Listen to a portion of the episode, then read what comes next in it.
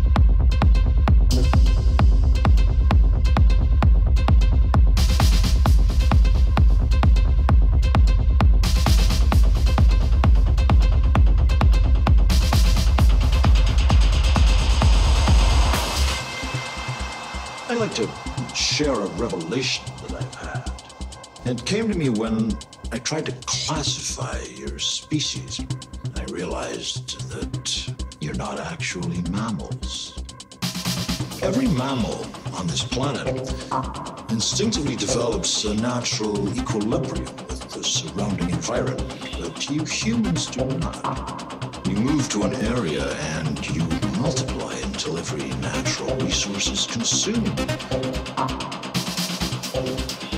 There is another organism on this planet that follows the same pattern. What is a virus?